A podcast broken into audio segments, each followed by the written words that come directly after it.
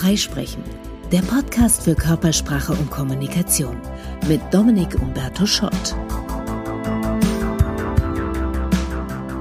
Videokonferenzen oder Zoom-Meetings. Das ist für viele Menschen ein alter Hut, machen sie seit Jahren. Andere hatten in diesem Jahr zum ersten Mal Berührung damit. Wobei Berührung nicht das richtige Wort ist, weil wir haben zwar Touchscreens und können die Bildschirme berühren, aber die Bildschirme berühren nicht uns. Und da sind wir schon bei den Herausforderungen und Tücken der virtuellen Welt und der virtuellen Kommunikation. Und ganz gleich, ob das schon früher Teil unseres beruflichen Alltags war oder ob wir pandemiebedingte Zoom-Neulinge sind, so viel Bildschirmzeit wie in den letzten Monaten hatten wir wahrscheinlich alle noch nie in unserem Leben. Viele Verfechter der Präsenzkultur in Unternehmen mussten einräumen, okay, geht dann doch. Es lassen sich viele Besprechungen, viele Meetings auch ganz gut online erledigen.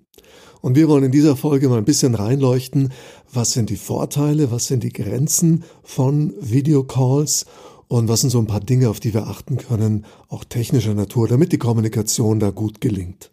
Einige Vorteile zunächst mal liegen auf der Hand. Es ist praktisch und bequem. Wir müssen das Haus nicht verlassen, müssen nicht im Stau stehen, nirgendwo hinreisen.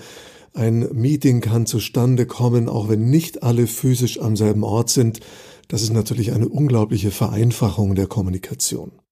Und ich bin sicher, in vielen Unternehmen saßen schon im April, Mai so manche Controller oder Facility Manager mit spitzem Bleistift dran und haben gerechnet, wie viel an Büromieten sich das Unternehmen künftig sparen kann, wenn gar nicht mehr alle ständig da sein müssen, sondern die Arbeit auch von zu Hause erledigt werden kann. Also räumliche Abwesenheit ist kein Verhinderungsgrund mehr, solange wir einen Rechner und eine stabile Internetverbindung haben, können wir am Meeting teilnehmen. Weitere Vorteile, solche Meetings können sehr einfach aufgezeichnet werden. Das heißt, auch die, die nicht dabei waren, können sich später die Aufzeichnung angucken. Es ist einfacher, ein Protokoll zu erstellen und auch einfacher, sich darauf zu einigen, was wurde gesagt und was nicht. Letzter technischer Vorteil, es kann viel leichter mit Dokumenten und verschiedenen Medien gearbeitet werden. Alle können was hochladen, alle können gemeinsam drauf gucken. Wobei wir da dann auch schon an die Grenzen kommen, weil die technischen Möglichkeiten, die viele dieser Plattformen bieten, nämlich das Ganze wirklich interaktiv zu gestalten, die werden nur von den wenigsten wirklich genutzt. Und damit zu den Nachteilen, die liegen auch auf der Hand, nämlich es fehlt die Körpersprache. Es fehlt die Energie im Raum. Es fehlt das Lesen von Gesten, das Spüren von Live-Feedback. Menschen können sich nicht mehr verstohlen einen Blick zuwerfen, während einer redet. Es fehlt das Beiläufige, das Informelle, zum Beispiel der Austausch, der zwischen Tür und Angel entsteht vor oder nach einem Meeting, weil noch Smalltalk stattfindet. All das kann man online auch machen, aber findet eben ganz oft nicht statt, weil online dann eben eine Agenda da ist und dann trifft man sich, geht rein, arbeitet die ab und verlässt das Meeting. Weiterer Nachteil, es dominieren noch mehr als in physischen Meetings die, ich nenne sie mal Lautsprecher, die Dominanten, die mit großer Gestik und lauter Stimme sich ihre Aufmerksamkeit holen, denn die meisten dieser Plattformen oder Tools machen ja automatisch die Person groß im Bild, die gerade spricht. Und das ist dann im Zweifelsfall der oder die lauteste. Weiterer großer Nachteil ist diese unklare Beteiligung. Manche Leute gehen nicht online mit Kamera, dann sehen wir die nicht. Die sind zwar eingewählt, aber wir wissen nicht, sind die wirklich dabei, hören die wirklich zu? Oder legen die nebenbei die Wäsche zusammen oder sind gerade in der Küche, machen sich Kaffee. Und natürlich nerven all diese technischen Widrigkeiten, Verbindung reißt ab, die Plattform hat bisschen Performance-Schwierigkeiten, die Bandbreite reicht nicht, Video geht, aber hallo, ich höre nix oder umgekehrt oder irgendjemand fliegt aus der Leitung.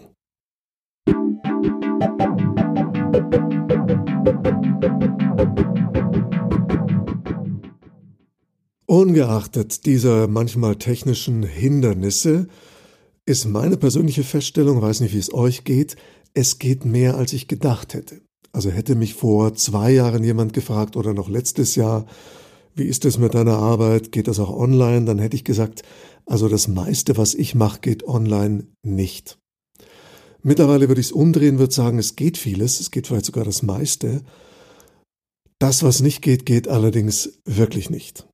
Also die Arbeit an Körpersprache, alles, was Transformation bedeutet, wirklich emotional arbeiten oder auch emotional in Kontakt kommen, auch bei tieferen Coachings, all das, finde ich, geht technisch nicht oder nur eingeschränkt online.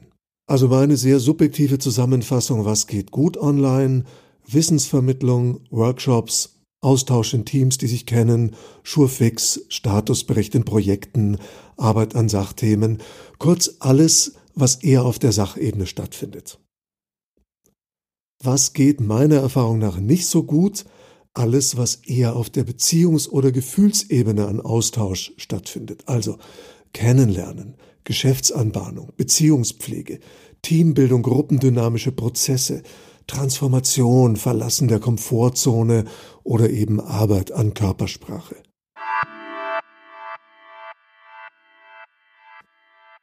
Was viele nervt, außer Verbindungsproblemen oder Technikaussetzern, sind der unübersichtliche Chatverlauf, ausschweifende Wortbeiträge, dann die fehlende Resonanz, Interaktion, man sieht, spürt die anderen zu wenig oder auch die Unverbindlichkeit. Hat vermutlich jeder schon erlebt. Es melden sich x Personen an zu einem Online-Meeting und nur ein Bruchteil ist dann wirklich da. Und von denen wiederum nur einige eingeloggt, aber nicht sichtbar, weiß nicht, sind die wirklich dabei. Hier jetzt zur Vermeidung dieser Schmerzpunkte ein paar meiner Learnings. Erstmal vorab mit der Technik vertraut machen. Wenn es ein wichtiges Meeting ist, mal einen Probedurchlauf machen, auch einen Zeitpuffer einbauen, rechtzeitig online gehen, damit man mit einzelnen Teilnehmern noch technische Probleme klären kann oder denen helfen kann. Zweitens, wichtiger Hinweis für Teilnehmer, alle anderen Anwendungen, die aufs Internet zugreifen, schließen. Habe ich oft erlebt, Menschen sagen, ich habe hier keine stabile Verbindung oder das Bild bleibt hängen und dann fragt man die, was hast du noch parallel offen? Dann stellt man fest, die haben noch 17 Fenster im Browser offen. Kleiner Profi-Tipp, um den Chatverlauf zu strukturieren. Immer wenn ein Thema abgeschlossen ist, dann mache ich so eine Zeile mit Sonderzeichen rein, zum Beispiel Sternchen. Enter, zack, dann sieht man im Chatverlauf, das war ein Themenblock und unter den Sternchen kommt was Neues. Dann das leidige Thema, das einige unheimlich weit ausholen. Wie auch in Präsenzmeetings schadet es nicht, wenn man vorher so eine Vereinbarung trifft und sagt, lasst uns gucken, dass Wortbeiträge nicht länger als drei Minuten sind. Und sich dann eben auch verbindlich halten, sich gegenseitig daran erinnern. Gleiches gilt bei der Verbindlichkeit. Auch hier kann man gute Regeln aus den Präsenzmeetings in die Online-Meetings übertragen. Zum Beispiel in der Einladung zum Meeting jedem auch eine kleine Aufgabe zuteilen. Also von dir würden wir in dem Meeting gerne zum Thema XY was hören. Dann können Leute nicht einfach fernbleiben oder sich ausklinken, weil sie wissen, sie haben einen aktiven Part in dem Meeting. Wenn Sie keinen aktiven Part haben, qua Agenda, dann ist es eben unsere Aufgabe als Einladende, dafür zu sorgen, dass Sie trotzdem aktiv sind, indem wir Fragen stellen, die Leute in den Chat schreiben lassen, was hochladen lassen, Whiteboards benutzen, in kleine Gruppen gehen, also Breakout-Räume eröffnen und, und, und. Die meisten dieser Plattformen bieten eine Menge Möglichkeiten, das Ganze interaktiv zu gestalten. Wir müssen sie halt nutzen. Größter Feind hier ist die Bequemlichkeit. Es wäre so einfach, sich einfach hinsetzen, einloggen und dann laber, laber, rababer, hier Einbahnstraße die Leute zu bequatschen. Wäre schade, weil dann ist es nicht prickelnd und dann werden die Leute sich ausklinken und dann haben wir noch weniger Resonanz, noch weniger Teilnahme. Also gerade wenn wir uns nicht physisch im Raum treffen, ist halt die Anforderung an die Interaktivität höher. Was die Verbindlichkeit stark erhöhen kann, ist auch, wenn alle ihre Kamera anmachen. Auch da Bequemlichkeit. Viele denken sich, oh, lieber ohne Kamera, dann ist völlig egal, was ich anhab, muss auch keiner mein Wohnzimmer sehen. Das ist alles wunderschön, aber wir haben natürlich viel mehr Präsenz im Meeting, auch online, wenn alle die Kamera anhaben, weil dann sehen sich alle, dann sehen wir auch, ob jemand wirklich dabei ist oder abwesend ist. Und dann können wir viel leichter in die Diskussion kommen, Wortbeiträge richtig diskutieren, wie wir es im echten Leben auch machen, weil dann die Menschen auch zu sehen sind in ihren Wortbeiträgen. Dazu wäre natürlich wichtig, dass das, was die Kamera zeigt, nicht ganz grottenschlecht ist. Die erste Botschaft bist du, das gilt natürlich auch online. Und da haben wir in den letzten Monaten wahrscheinlich alle kuriose Sachen gesehen, Schattengesichter, weil jemand im Hintergrund das Fenster oder die Lichtquelle hat, null Augenkontakt, weil man irgendwo auf, auf Unterlagen guckt, dann so Sitzzwerge, die sich irgendwie über ihren Rechner beugen und aussehen, als wären sie 1,30 äh, unprofessioneller Hintergrund, einfach unordentlich oder zu bunt oder zu kahl. Nur weiße Wand sieht auch nicht schön aus. Oder diese dann äh, oft ausfransenden Bildschirmhintergründe, diese virtuellen, auch manchmal seltsam. Ne? Da hat jemand irgendwie die Golden Gate Bridge im Hintergrund, aber äh, das Bild franzt aus. Hm. Oder halt völlig anonym, weil Kamera ganz aus ist. Also das sind Dinge, auf die wir achten sollten. Hier mit keinem Anspruch auf Vollständigkeit ein paar ganz simple technische Tipps. Der wichtigste, Licht bitte von vorne. Also, sich vor das Fenster setzen oder geeignete Lampen haben, reicht ein Deckenstrahler, einfach gucken, dass man das Licht von vorne hat und nicht von der Seite und schon gar nicht von hinten. Zweiter Tipp. Voll im Bild sein, das heißt den Kameraausschnitt nutzen. Einfach einmal gucken, Laptop, Webcam so einrichten, dass mein Kopf einigermaßen oder mein Kopf und Oberkörper einigermaßen bildfüllend drin sind. Kopf darf am oberen Bildrand anstoßen. Das macht gar nichts. Wenn es geht, Laptop etwas höher platzieren, damit wir auf Augenhöhe mit den Leuten sprechen, damit die Webcam eben nicht so von unten in unsere Nasenlöcher reinfilmt, sondern eben ins Gesicht, frontal. Hintergrund. Viele setzen sich gern vor eine weiße Wand, denken, das ist neutral, sieht nicht so privat aus, stimmt, sieht aber auch sehr tot aus. Bisschen dürfte man hinten was sehen. Ein Bild an der Wand, eine Zimmerpflanze, eine Gitarre, die an der Wand hängt. Solange es nicht unordentlicher Verhau ist, ist das auch gut. Idealerweise haben wir ein bisschen Raumtiefe. Also nicht direkt die Wand hinter uns, sondern ein paar Meter in den Raum rein. Und natürlich sollte, was da dann im Hintergrund zu sehen ist, einigermaßen okay sein. Schwieriges Thema kann auch sein der Ton. Ich stelle fest, ich brauche gar kein Headset, weil mein Rechner einfach ein gutes eingebautes Mikrofon hat und ich auch laut spreche. Die meisten, wenn sie es häufig nutzen, kaufen sich ein Headset. Achtung, der Tragekomfort ist wichtig, aber auch die Qualität des Mikrofons sollte okay sein und Achtung, Mikrofonplatzierung. Nicht genau vor die Lippen oder auch nicht zwischen Lippen und Nase.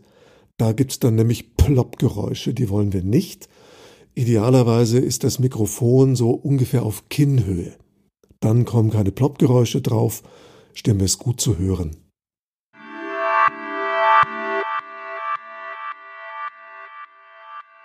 Und hier noch drei einfache Tipps zur Körpersprache. Erstens Körperhaltung, genauso wie wir in einer Live-Präsentation aufrecht stehen mit bisschen Körperspannung, sollten wir auch im Zoom-Meeting nicht so schlunzi-punzi im Sitz äh, hocken, sondern uns eben aufrecht hinsetzen. Und gerade wenn wir einen aktiven Part haben, wenn wir was zu sagen haben, dann ruhig mal mit dem Hintern ein bisschen nach vorne rücken auf dem Stuhl, sich nicht anlehnen, Rücken grad und mit Präsenz kommunizieren.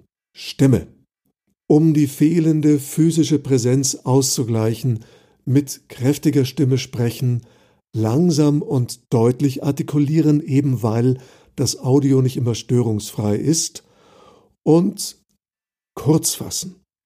Wir machen uns schwer beliebt bei allen, wenn wir kurze, knackige Sätze formulieren. Letzter Tipp, Augenkontakt. Wir schauen die anderen an, das heißt, wir schauen nicht in die Kamera. Das ist über weite Strecken in Ordnung. Es macht aber einen großen Unterschied, wenn wir zumindest ab und zu, zumindest bei der Begrüßung, bei der Verabschiedung oder wenn wir was Wichtiges sagen, mal in die Kamera schauen. Kann auch wirkungsvoll sein, wenn wir zuhören.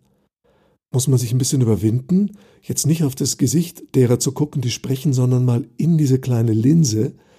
Denn für die anderen macht es jetzt einen großen Effekt. Wow, da guckt jemand mich direkt an. Wie gesagt, nicht immer, ab und zu große Wirkung. Und letzter Hinweis, das gilt vor allem für diejenigen, die das Meeting ansetzen, es so interaktiv wie möglich gestalten. Da gibt's eine Menge Möglichkeiten, das sprengt jetzt den Rahmen so einer Podcast-Folge, aber wirklich diese Sachen nutzen. Nicht nur den Chat, Whiteboards, visuelle Rückmeldung mit Winken oder mit Handzeichen, was hochladen, Diskussionen, Breakout-Räume und, und, und. Eine der einfachsten und effektivsten Möglichkeiten, etwas interaktiv zu gestalten, ist Fragen stellen. In dem Fall keine rhetorischen, sondern konkrete Fragen und dann Antworten einsammeln. Und beim Einsammeln der Antworten eben ein bisschen technische Abwechslung. Mal den Chat, mal das Whiteboard und so weiter. Mein Fazit, online geht mehr, als ich gedacht hätte. Vieles allerdings, das was Emotion und Beziehung als Kern hat, geht nicht oder schwer. Aber können online vieles abbilden, sparen natürlich Reisen, sparen CO2 und so weiter, müssen das Haus im Zweifelsfall nicht verlassen und haben trotzdem effektive Meetings, wenn wir auf so ein paar Hygienefaktoren und ein paar Grundregeln achten, nämlich gut im Bild sein, Licht von vorn, guter Ton und das Ganze kurzweilig und interaktiv halten. Toi, toi, toi.